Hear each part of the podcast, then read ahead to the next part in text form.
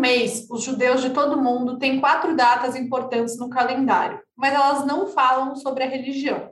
Para falar a verdade, algumas delas são especificamente importantes para os judeus que se consideram sionistas. A gente está falando de Yom HaShoah, Yom HaZikaron, Yom HaTzmaut e Yom Yerushalayim. De forma bem resumida, são o Dia do Holocausto, o Dia da Lembrança dos Soldados Mortos de Israel e das Vítimas do Terrorismo, o Dia da Independência e o Dia de Jerusalém. Mas como essas datas se relacionam entre elas e como todas elas influenciam na formação de uma identidade nacional israelense? Eu sou Amanda Hadzira, professora e pesquisadora de temas ligados à cultura judaica e sociedade israelense, e esse é o Eu Com Isso, podcast do Instituto Brasil-Israel. E eu sou Anitta Efraim, sou jornalista e fanática por futebol, e o nosso convidado hoje é o Yoel Schwartz, ele é sociólogo e historiador, professor de História Judaica e também palestrante no Yad Vashem, que é o Museu do Holocausto em Jerusalém. Ele nasceu na Argentina, então você vai perceber um pouco de sotaque. Mora em Israel faz 30 anos, foi diretor do Instituto para a Formação de Liderança em Jerusalém e morou no Brasil no começo dos anos 2000 e por isso ele fala português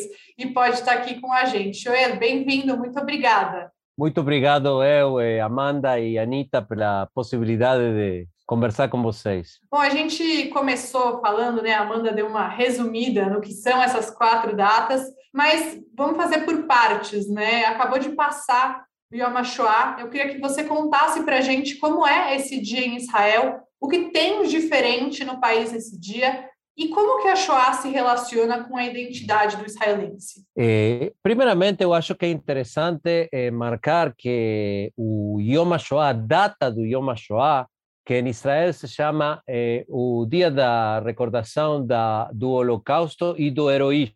Eh, é uma data que eh, foi eh, criada pelo parlamento israelense, pela Knesset, nos anos 50, depois de muitas discussões. Eh, porque o que ela vem a comemorar especificamente a data é o dia do começo do, da rebelião do gueto de Varsóvia que, como vocês sabem, foi na primeira noite da festividade de Pesach, se a gente vai pelo calendário judaico, ou 19 de abril, se a gente vai pelo calendário polonês ou calendário gregoriano. A Knesset decidiu fazer uma data que não seja nem o calendário gregoriano, nem o calendário judaico, senão uma data que o primeiro dia hábil depois da festividade de Pesach para não fazer coincidir essas duas datas. E como coisa interessante, não é uma data que tem como centro só a recordação do Holocausto, ou seja, das vítimas, mas sim do Holocausto e do heroísmo, também de aquelas pessoas que resistiram ao nazismo. E é uma recordação extremadamente importante na sociedade israelense, porque, como provavelmente vocês saibam, eh, primeramente a sociedade israelense, Israel como país foi criado em uma grande medida por, por sobreviventes do Holocausto. Eh, muitos dos primeiros soldados do exército de Israel, muitos dos primeiros eh, habitantes de algumas das cidades, de alguns dos bairros, de algumas das eh, eh, localidades da sociedade de, que conformam esse país que se chama Israel, eram pessoas que tinham descido dos barcos logo de ter sobrevivido aos horrores do Holocausto na Europa. Então, por um lado, tem essa proximidade familiar. Muitos daqueles que criaram o movimento sionista e que chegaram a Israel nos anos prévios ao Holocausto, deixaram suas famílias lá e perderam suas famílias lá. Ou seja, que essa proximidade familiar é muito importante para eh, entender a sociedade israelense. A isso tem que somar que, embora existe toda uma discussão, tem quienes acham, sobretudo com fins mais bem propagandísticos, que existe uma relação direta entre a criação do Estado de Israel e o Holocausto, e em termos propagandistas, propagandísticos, pode-se que o Holocausto foi a causa da criação do Estado de Israel, eu pessoalmente discordo dessa postura. Eu acho que a criação do Estado de Israel tinha que ver com um processo muito anterior ao Holocausto, eh, de desenvolvimento do movimento nacional judaico, do movimento sionista, das relações entre o movimento sionista e o mandato britânico na Palestina, de um, uma série de fatores que eh, o Holocausto freou deteve uma parte deles, mas de nenhuma maneira eh, foi o, o, catalisador delas. Eh, porém, não tenho dúvida que, depois de criado o Estado de Israel, uma das grandes eh, uma das grandes eh, ferramentas de eh, criar a nacionalidade israelense foi precisamente nos anos 60, fundamentalmente, e 60, 70 em adiante, a questão de la lembrança do Holocausto, a questão de que aquilo que aconteceu não tem que voltar a acontecer e para isso é importante ter espaço soberano no qual os judeus podem chegar, um Estado soberano no qual os judeus podem chegar e no qual não é que a gente esteja seguro 100%, mas a gente pode se defender. A gente não depende das, eh, da vontade ou, da, ou da, eh, das decisões de outros, da arbitrariedade das decisões que são tomadas por outros, sino que a gente pode, de alguma maneira, tomar o nosso destino nas nossas mãos. Nesse sentido, o movimento sionista, de alguma maneira, ele tinha tinha falando do perigo da permanência dos judeus como minoria tolerada na Europa muito antes de que o Holocausto acontecesse. De alguma maneira, o Holocausto veio afirmar algumas dessas desse diagnóstico com relação à vida judaica na diáspora. Até porque os protocolos dos sábios de Sião, por exemplo, são muito anteriores, né? Então, não precisava ser nenhum gênio para saber que provavelmente alguma coisa podia acontecer. A gente até tem um episódio falando especificamente sobre os protocolos dos sábios de Sião. Quem quiser saber mais é só buscar aqui no nosso, no nosso feed. Só para, só para complementar isso, Anita, é muito importante dizer que eh, movimento sionista eh, houve pensadores que advirtieron da possibilidade de que uma coisa assim podia vir a acontecer, tanto de sionistas de direita como Zev Jabotinsky, que já nos anos 30 falava que tinha que evacuar os judeus da Europa antes que seja de, tarde demais, como pensadores socialistas, houve um pensador socialista no começo do século XX, Nachman Sirkin, que ele escreve que o capitalismo europeu vai chegar a uma crise e nessa crise o bode expiatório natural acabarão sendo judeus e ele fala especificamente que extermínio dos judeus vai ser uma das formas que vai achar a crise econômica capitalista na Europa para, de alguma maneira, desviar a atenção da autênticos problemas da sociedade europeia. Ou seja, que essas possibilidades, de alguma maneira, na cabeça do sionismo já existiam. É, e a gente é, fala muito sobre narrativa, né, trazendo esse tema do, da construção de uma identidade nacional. A gente também constrói identidades através de narrativas, né? E pensando na ordem cronológica em que esses eventos acontecem, né, é, logo em seguida, depois de Yom HaShoah, a gente tem Yom HaZikaron, que é um dia de luto,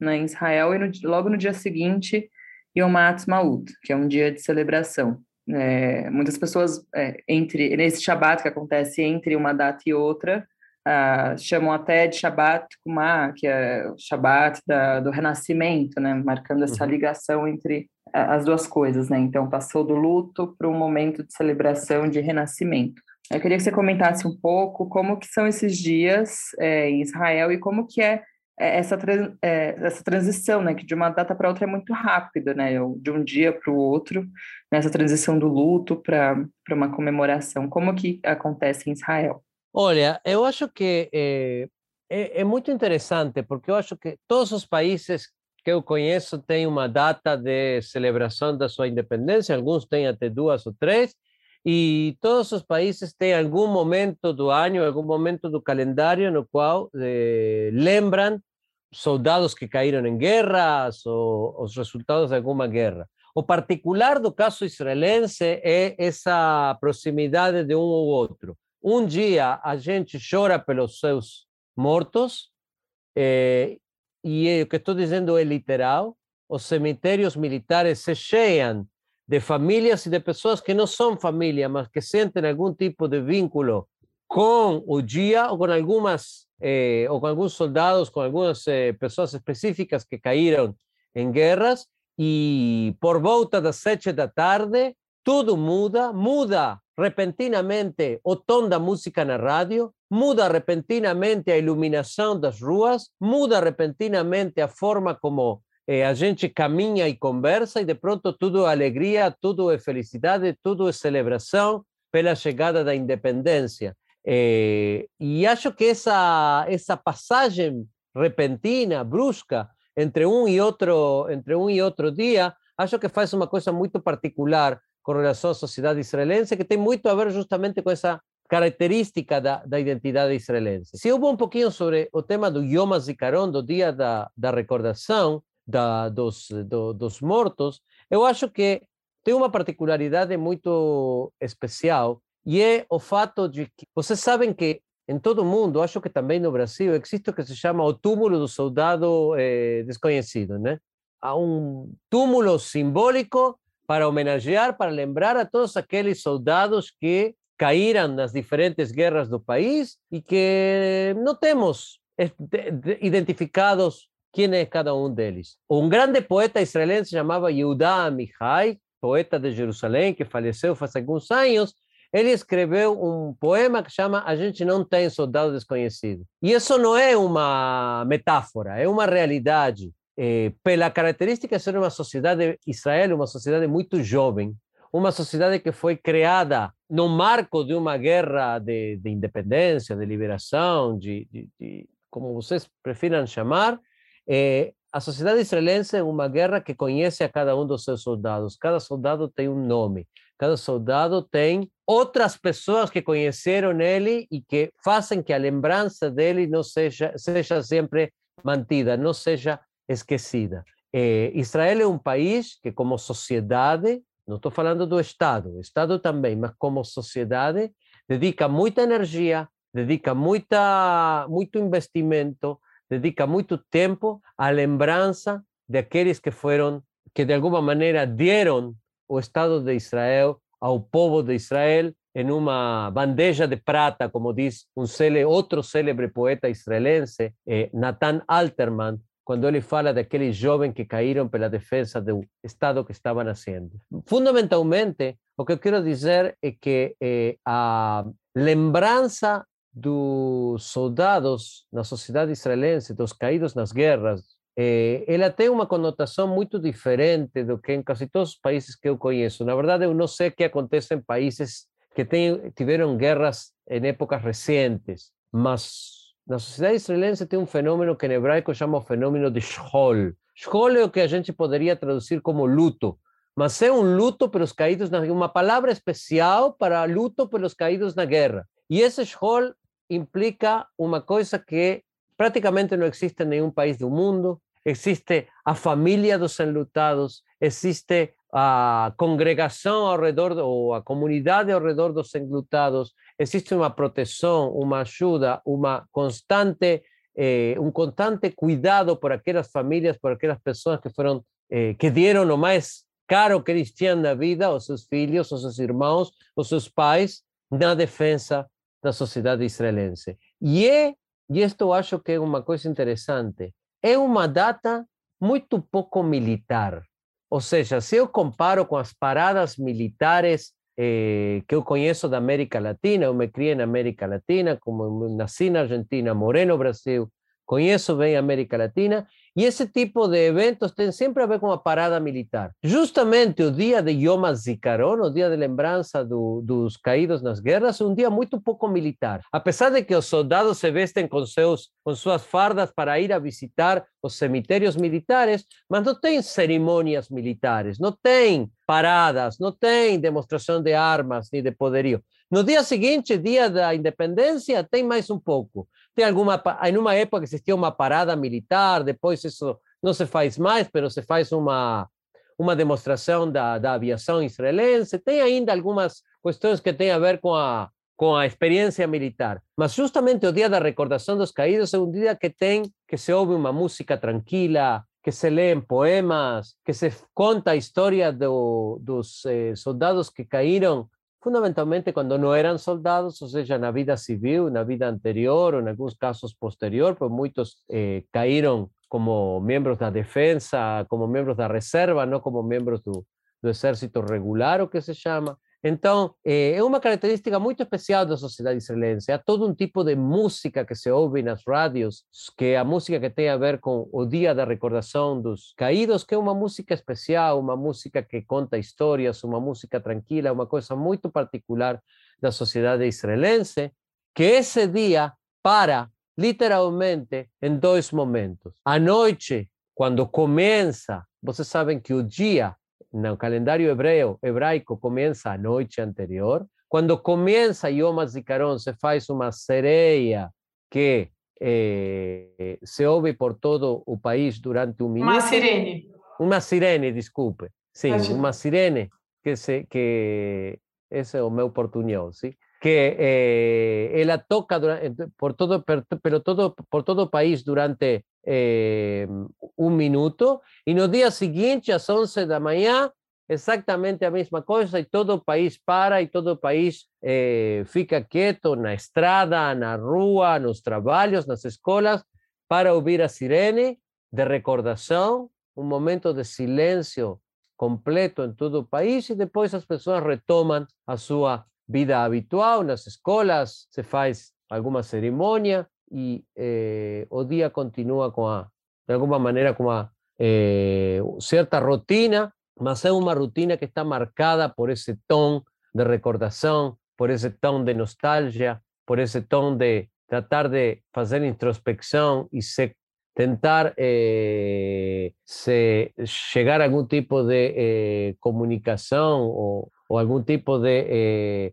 de recordação um pouco mais profunda, um pouco mais um, um pouco mais espiritual com aquelas pessoas que morreram las guerras y los atentados. Nos últimos años se acrecentó as víctimas dos atentados terroristas, isso também faz parte da vivência da sociedade israelense. E, e chega a noite... Seria, seria, exatamente por isso tudo, acho que você vai falar de Hamas Maut, mas seria por tudo isso que você descreveu, por esse luto coletivo, que essa transição ela é tão catártica, porque, bom, você já viveu 30 vezes mais, né? Eu vivi só uma, é, do ano que eu morei em Israel, mas é uma catarse coletiva que acontece no país todo, é, no momento em que você deixa Yom HaZikaron para trás, no calendário e entra no espírito de Amatsmaut. O valor de Amatsmaut, por ser esse dia tão forte, tão especial, é também por, um, por esse luto ser algo tão coletivo de uma sociedade inteira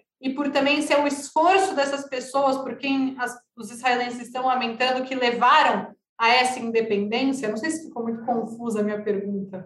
Não, eh, não, para mim não ficou confusa e eu concordo. Eu acho que uma das características mais importantes que tem é Yom Ha'atzmaut, eu acho que justamente essa transição é o que faz que Yom Ha'atzmaut, o dia da independência, mantenha esse nível de, de, de, de, de entusiasmo e de comprometimento da sociedade. Porque se você pensa, eh, olha, eu estive algumas vezes da minha vida um 7 de setembro no Brasil, sim? Ok, não, não, não lembro que as pessoas estavam muito comprometidas com a ideia de que a, a independência do Brasil então, é uma coisa palestina. Até fiquei pensando nisso, né? Hoje a gente está gravando a 1 de maio, é dia do trabalhador. E também é. virou a mesma coisa que virou um 7 de setembro, uma divisão, uhum. uma simbolização da polarização política. Então você tem o 7 de setembro de quem vota no Bolsonaro e você tem o 7 de setembro da oposição, claro. e virou isso. Então, a independência do país, torta do jeito que foi, né? Mas virou um marco de polarização política. A última coisa que existe é uma unidade do país nesse dia. Com 100%, mas além disso, eu acho que na maioria dos países que eu conheço, pelo menos, o dia da independência ele acaba virando, por um lado, uma, um, outra pedra de discussão, né? outra ferramenta na, no marco da divisão política, da, da fenda política entre os diferentes fatores, e por outro lado também uma coisa que para muitas pessoas, especialmente pessoas de gerações um pouco mais jovens, não move muito mais do que a indiferença. Oh, que bom, temos outro dia livre para ir na praia, para fazer churrasco, para fazer... Mas não tem um, uma, um interesse na data em si. A data em si é um outro feriado, sim? E se é possível que seja um feriadão e fazer ponte, melhor ainda. Não estou com isso criticando, eu acho que Estados Unidos passa a mesma coisa, eu acho que muitos países passam a mesma coisa. Eu acho que Israel, também pelo fato de ser um país jovem, mas fundamentalmente pelo fato dessa eh, cercania, dessa proximidade com o Yom HaZikaron e semana anterior com a data de Yom HaShoah, eh, acaba eh, de alguma maneira sendo um dia que as pessoas estão muito mais comprometidas com o significado de Yom Ha'atzmaut, não somente com o fato de que tem um dia livre a mais na semana, mas com o significado de Yom Ha'atzmaut. Não quer dizer que as pessoas não aproveitam o dia para passear, para fazer churrasco, para fazer festa, fazer tudo aquilo que de alguma maneira estão esperando fazer, e isso é legítimo e é parte da é parte da, da, da festa, né, que, que implica eh, um dia de independência, mas ele ainda mantém, eu acho que num grau muito alto, a coesão, o consenso da sociedade israelense. Essas duas datas, Yom HaZikaron e Yom HaTzmaut, a sociedade israelense também tem uma fenda, uma divisão política muito grande, uma radicalização dos sectores políticos muito grande. Mas acho que essas datas continuam sendo, em grande medida, datas que são consenso dentro da sociedade israelense. eh, pelo menos a mayor parte de la sociedad israelense, y obviamente que hay sectores que también ahí encuentran motivo para no concordar con la mayoría. Mas eso justamente cuando a gente fala de, vocês falaban de construcción de identidad nacional, yo acho que no existe una identidad nacional monolítica, ¿no? No existe una identidad nacional que eh, abarque el 100%, a menos que a gente esteja no marco un Estado totalitario, donde seguramente también no abarca un 100%, solo que las personas no pueden se expresar libremente. no existe una identidad nacional monolítica, eh, mas a gente siempre tiene que enxergar o bem mayor, o bem da mayoría o aquilo que a mayoría eh, se siente eh, próxima e identificada. Y yo acho que en ese sentido esas datas representan aquilo con que a mayoría de la sociedad israelense se siente más próxima y identificada. Claro que hay sectores que tienen motivos para no se sentir identificados con esas datas. Si yo falo dos ciudadanos árabes de Israel, si yo falo de algunos grupos dentro de lo que se llama ultra-ortodoxia, ellos no se sienten identificados con esas datas, tienen motivo para no se sentir identificados con esas datas, y acho que la sociedad israelense tiene que tener también la capacidad de conter esas divergencias. Aproveitando que você trouxe, né, esse ponto, acho que não tem como a gente falar dessas datas sem falar também de um outro lado, né? Lembrando, hoje a gente está gravando dia 1 de maio e hoje acaba o Ramadã, no fim do dia, né, que é uma data uhum. também importante no calendário islâmico. E enquanto acontece Yom Ha'atzmaut, né, que, vai ser a semana que vem, também é o dia, o mesmo dia é a Nakba palestina, né? É, e essa data, né, cujo nome significa catástrofe, lembra justamente a saída de muitos palestinos quando o Estado de Israel foi fundado. Então, acho que é, quando a gente fala, não tem como falar de uma coisa sem falar da outra também, né? Como você falou, a gente tem que abarcar, né, essas, todas essas complexidades da região. É, como que é viver em um lugar em, em, que parte da população, né, você já começou a falar um pouco desse assunto, queria que você aprofundasse mais, mas como que é viver num lugar em que parte da população comemora a independência enquanto a outra lamenta, né? É um marco triste para o seu povo ver esse dia como um dia de catástrofe. Como que é experienciar isso? Olha, eu vou tentar ser muito, é, muito sincero.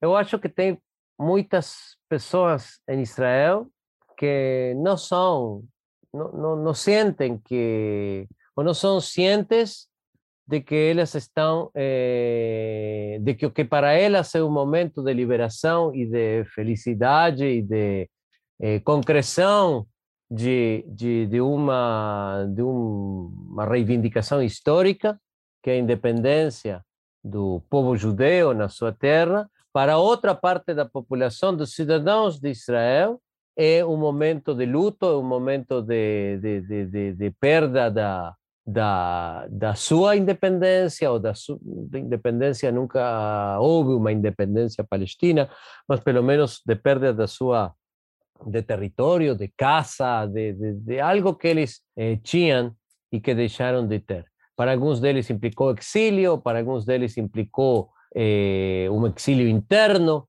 para muitos deles implicou deixar de ser maioria em um espaço que eles sentiam como seu próprio, como, como sua casa, como, seu ter, como sua terra, e de pronto sobre essa terra tem uma soberania de um outro grupo. Eu acho que para muitos dentro da sociedade israelense isso não existe. Ou seja, eh, tem partes da sociedade israelense que somente vêm a minoria eh, árabe israelense, a minoria palestina, em termos de eh, fidelidade ou não à maioria eh, israelense judaica. E não, eh, não fazem o esforço por, eh, para fazer esforço, tem que ser ciente primeiro, não, não, não são provavelmente cientes de que do outro lado também há um momento de luto, de perda, de, de dor. Eu acho que eh, esse é um fenômeno que está mudando na sociedade israelense nos últimos anos. Eu acho que a gente está assistindo nos últimos anos uma maior, paulatina, mais progressiva integração dos árabes cidadãos de Israel dentro da sociedade israelense. Hoje em dia, a gente tem pela primeira vez na história um partido árabe israelense islâmico que forma parte da coalição de governo, coisa um fenômeno inédito na sociedade israelense. Eu acho que está tendo muitas mudanças, eh, mas ainda tem muitas mais mudanças a acontecer até que possa a sociedade israelense possa realmente abranger e conter essa eh, diversidade. Existe tolerância a essa diversidade, eu acho que até que a sociedade israelense possa abranger e conter essa diversidade, ainda vai passar muito tempo.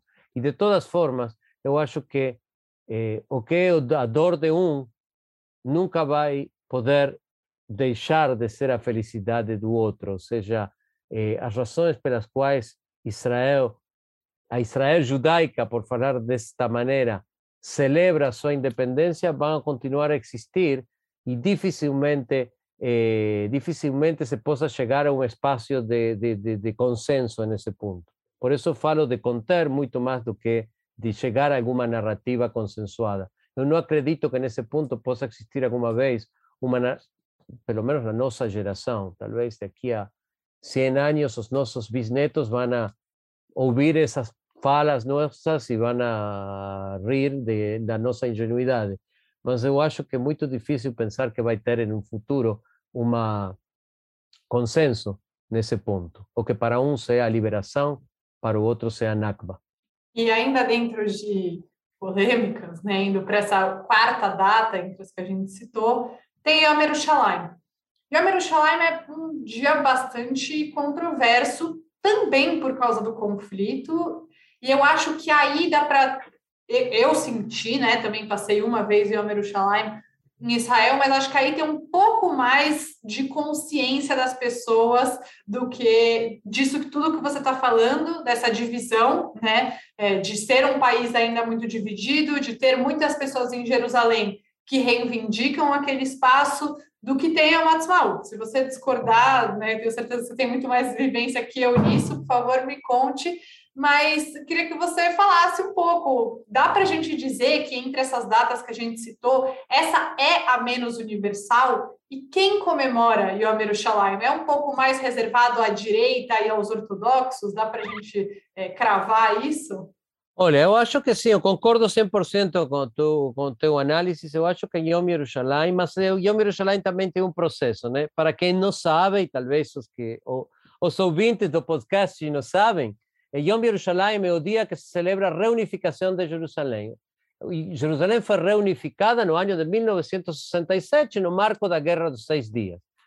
E, eh, embora a Guerra dos Seis Dias tenha sido um sucesso militar israelense de todo ponto de vista, eh, e, e, em Israel, pelo menos o, o grosso, a grande maioria da sociedade israelense reivindica a, guerra dos seis dias como uma guerra justa, justa não porque existam guerras justas, sino no sentido que foi uma guerra de defesa, eh, uma guerra que Israel se viu forçado a, a, combatir nela.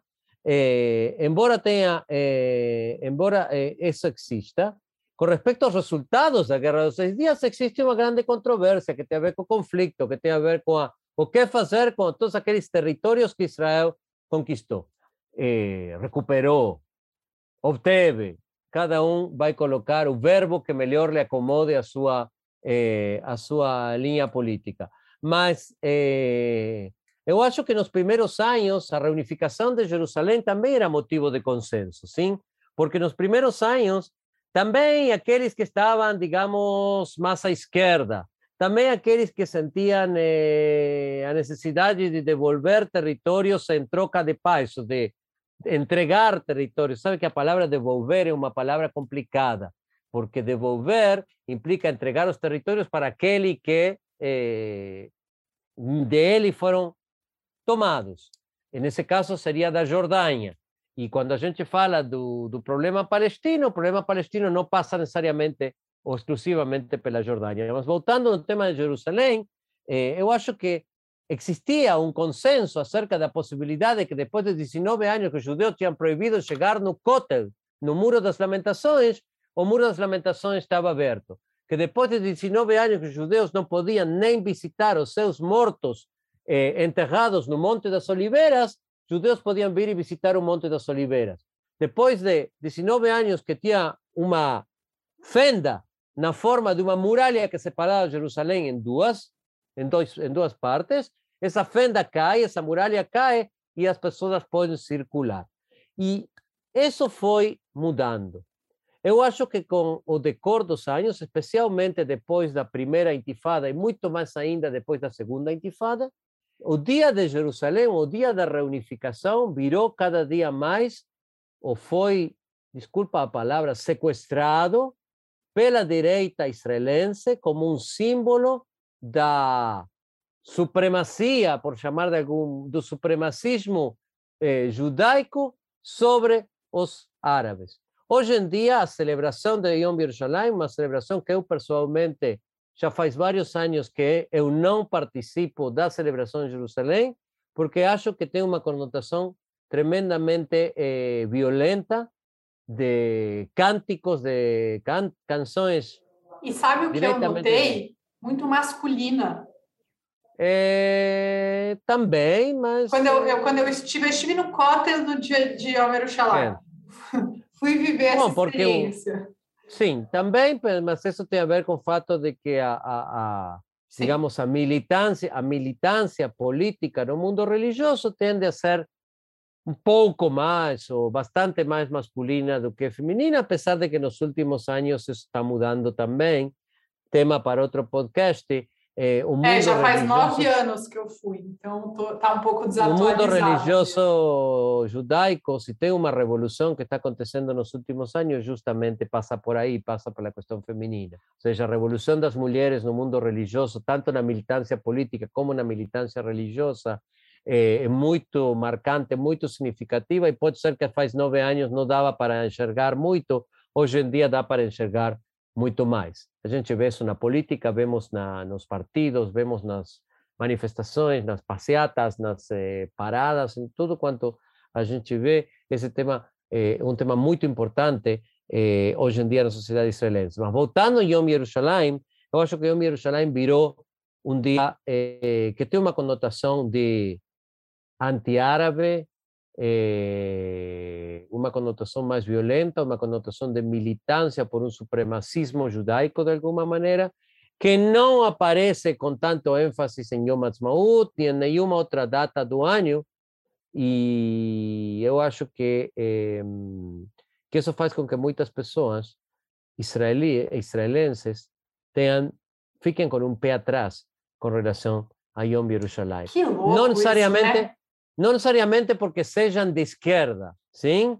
Não necessariamente porque sejam de esquerda, mas de alguma maneira a, a atitude militante que, de aqueles que tomaram, que sequestraram para Yom Yerushalayim, acabou eh, forçando de alguma maneira os limites do discurso político a essa certa radicalização que até pessoas que são de direita não necessariamente concordam com esse nível de radicalização dos últimos anos. É muito curioso isso, né? Que você tenha essa é, segunda data muito nacionalista e que ela tenha tomado lugar do que eu há algum tempo estava falando aqui sobre o Dia da Independência do Brasil.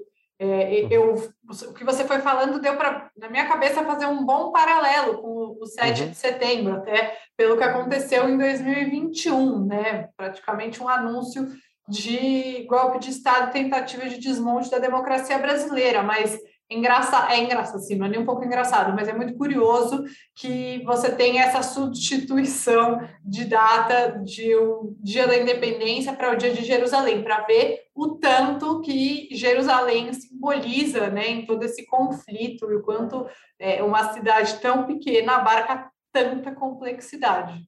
Tanta complexidade e como outro dado curioso, você sabe que tem eh, milhares de israelenses nos últimos años, tal vez mudó un poco, pero no mucho, que no visitan Jerusalén, no visitan Jerusalém, e a gente não está falando de Brasília, eh, que tem que tomar avião ou viajar muitas horas de ônibus. Tu está falando de uma cidade que não. O, o, o lugar mais longínquo de Israel são quatro horas de ônibus. Eh, e aí para baixo, ou seja, estamos falando de um país muito pequeno, de umas distâncias muito próximas, e apesar disso tem uma grande quantidade de israelenses que no dia a dia não visitam Jerusalém, não visitam Jerusalém, não visitam Jerusalém, votam com os pés, como se fala aqui, né? Pode ser que até se você pergunta para ele, eh, olha, o que você acredita em Jerusalém, ele vai te largar um discurso nacionalista de aqui até São Paulo. Mas na hora de, da prática, Jerusalém é uma cidade que não é tão visitada pelos israelenses é, e é uma cidade que tem um fenômeno de muita imigração interna, ou seja, muitos, sobretudo jovens, em especial jovens laicos ou eh, religiosos más de una línea más eh, moderna, digamos que se llama o religioso nacional, que se llama una línea más moderna, escolhem no continuar a vida deles en Jerusalén, en Jerusalén y eh, salir y buscar otros lugares para, ser, eh, para, para morar. Tengo que ver un poco con la realidad política y demográfica da cidade, eh, que é uma coisa que também os sucessivas prefeituras da cidade, junto com sucessivos governos de Israel, estão tentando mudar, dando para a cara uma remoçada, dando para a cidade uma remoçada, uma cara nova, mais moderna, mais pluralista, mais aberta, apesar de os problemas demográficos que a cidade tem. Sim, é, bom, se para quem está ouvindo a gente não, assim como eu, não vivenciou Yom Yerushalayim como em Jerusalém, isso me lembrou um filme, a tradução em português, eu não sei o nome original, mas é Promessas de um Novo Mundo, é um documentário super popular, super premiado, do B.Z. Goldberg, que tem uma cena muito simbólica, assim, tem, é, é um documentário que narra conflito israelense-palestino a partir da ótica de crianças, uhum. crianças israelenses, árabes, e é, tem uma cena em que, um menino que é cidadão árabe-israelense, ele está dando entrevista, ele mora em Jerusalém, e está acontecendo Yom Yerushalayim. E essa cena é bem forte, assim, como ele sente o desconforto, ele expressa isso no documentário e, e como e tu, isso tudo que a gente discutiu aqui é, aparece, assim, né? Essa presença muito masculina, religiosa e agressiva, né? A gente sente uma agressividade e, e uma tensão muito grande em Jerusalém nesse dia. Então, recomendo para quem está ouvindo a gente quiser, é um ótimo documentário.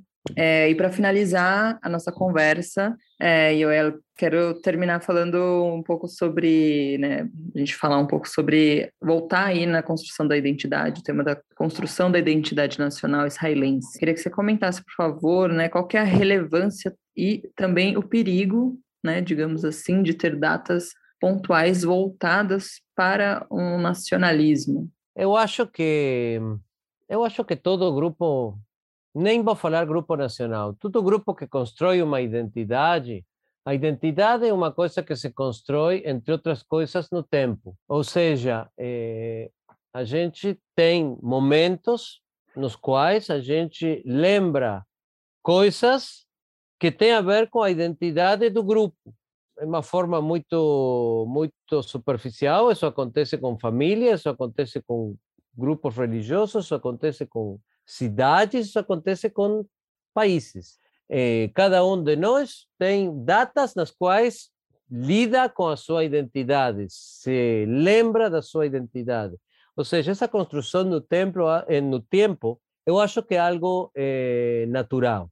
Eu acho que é uma, uma, uma característica de, de todas as nações e de todos os grupos humanos que constroem a sua identidade. Nesse sentido, a discussão de se é bom ou mal é uma discussão um pouquinho é, irrelevante. A questão é quais são os conteúdos. E a questão é em que medida é, o Estado, as instituições ideológicas, como a escola, como o exército, no caso de Israel, como as diferentes, eh, a mídia, elas eh, permitem que a interpretação da a interpretação dessas eh, datas seja factível de mudar e seja factível de ser, eh, digamos, eh, interpretada e reformulada a partir de novas formas de enxergar. Ou em que medida a gente fica congelado no tempo com uma forma de interpretar que responde a uma época determinada. Nesse sentido, eu que sou muito crítico de muitas coisas da sociedade israelense, acho que justamente uma característica que tem Israel é que, em geral, em geral, a sociedade civil, pelo menos, ela está muito aberta à reinterpretação de eh, dessas datas, está muito aberta a eh, tomar essas datas e lê-las à luz de processos contemporâneos, à luz de coisas que acontecem hoje em dia. A mudança que houve, voltando no começo da nossa fala, a mudança que houve na forma como se lembra as vítimas do Holocausto em Yom HaShoah enorme. Numa época, nos anos 50, 60, o, a lembrança tinha a ver basicamente com aqueles que eh, combateram nos guetos, tomaram as armas para matar nazistas e todo o resto era uma massa uniforme de eh, vítimas que tinham caminhado como eh, caminharam como ovelhas no matadouro. Esse era basicamente o conceito, sim? Aquela famosa frase de Abba Kovner. Hoje em dia, quando falo hoje em dia, estou falando um fenômeno já tem 30 anos, mas que cada vez vai em aumento. A gente tem uma visão muito mais empática com relação às vítimas, muito mais aberta com relação às vítimas. E ao contrário, eu acho que a gente já teria que voltar a falar um pouquinho também daqueles dos rebeldes que pegaram as armas, porque às vezes até que a gente esquece um pouco deles e também não é para esquecer, né? É, é, então, houve nesse sentido uma mudança muito importante. A, o Estado, as instituições, as escolas acompanharam esse processo de mudança da sociedade, ou seja, uma interrelação, uma, um, um, um diálogo entre as instituições e a sociedade enquanto tem a ver com a memória, e a memória vai mudando em função das necessidades da sociedade. Eu acho, falamos também da questão de, do, do Yom Ha'atzmaut. Yom Ha'atzmaut faz 50 anos atrás tinha uma, ele tinha cara muito mais militar, e muito famoso Yom Ha'atzmaut de ano 1973, foi a última grande parada militar eh, que Israel mostrou todo o seu poderio bélico, todo o orgulho de seu enorme e poderoso exército. Seis meses depois, não seis, quatro meses depois veio a guerra de Yom Kippur e não houve mais paradas militares porque a sociedade israelense entendeu que aquele, eh, aquele acto de, de, de mostrar tudo eh, quanto eles tinham eh, não passava de ser uma questão eh, um pouco chauvinista e que, na verdade, os problemas da sociedade israelense eram muito mais profundos e o que a sociedade israelense tinha que se enorgulhecer da sua independência passava por outro lugar muito mais do que por a questão do poderio militar. A partir de uma guerra que não foi uma guerra que no puede ser catalogada como suceso, pelo menos do ponto de vista eh, do de vista político, a pesar de que acabou com um sucesso israelense do ponto de vista militar. Eh, então, isso também houve aí uma mudança na forma como a sociedade israelense vai encarando eh, a sua eh, a sua independência. Então, o fato de que Israel tenha essa tenha essa capacidade de ir aceitando. Aliás, isso vai para todos lados. Eu acho que também eh, a sociedade israelense também está muito mais, está muito aberta também a discurso mais nacionalista, um discurso mais chauvinista em alguns casos. Não é só em um sentido, também no outro sentido. No sentido se parece a Israel um pouco mais a alguns países europeus, onde a gente vê hoje em dia, nos últimos anos, esse fenômeno de polarização. E essas datas dan espacio para que se dialogue sobre eso, para que se piense sobre eso, para que se discuta sobre eso, para que as pessoas possam refletir sobre isso. Se a gente consegue fazer, não sempre consegue, mas se a gente consegue fazer, é muito bom para o futuro de uma sociedade israelense que seja mais justa, que seja mais pluralista, que seja um lugar melhor para aqueles que moram aqui e para todos os que nos enxergam de fora. Acho que é isso, né? Deu para a gente abarcar todas as, as datas aí, um período de um mês com muitas celebrações vinculadas a essa memória nacional. E só nos resta agradecer ao Ioê. Muito obrigada por gastar todo o seu português com a gente. E Hag Matzmaut Samer. E eu não sei como fala das outras datas, vou ficar com essa mesma. Fica com isso, Hag Sameach, e muito obrigado eu pela possibilidade de conversar com vocês. Um abraço para quem eu conheço por aí e Hag Sameach, como você falou.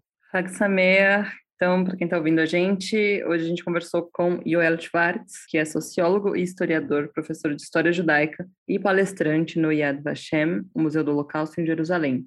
Muito obrigada, Yoel. Volte sempre. Será sempre um prazer receber aqui você no nosso podcast. Obrigado. E lembrando que o Eu Com Isso está em diversas plataformas de áudio, como Spotify, Orelo, Apple Podcasts, Google Podcasts e também no canal do YouTube do Instituto Brasil Israel. Não esqueça de seguir o IB nas redes sociais e até quarta que vem. Tchau!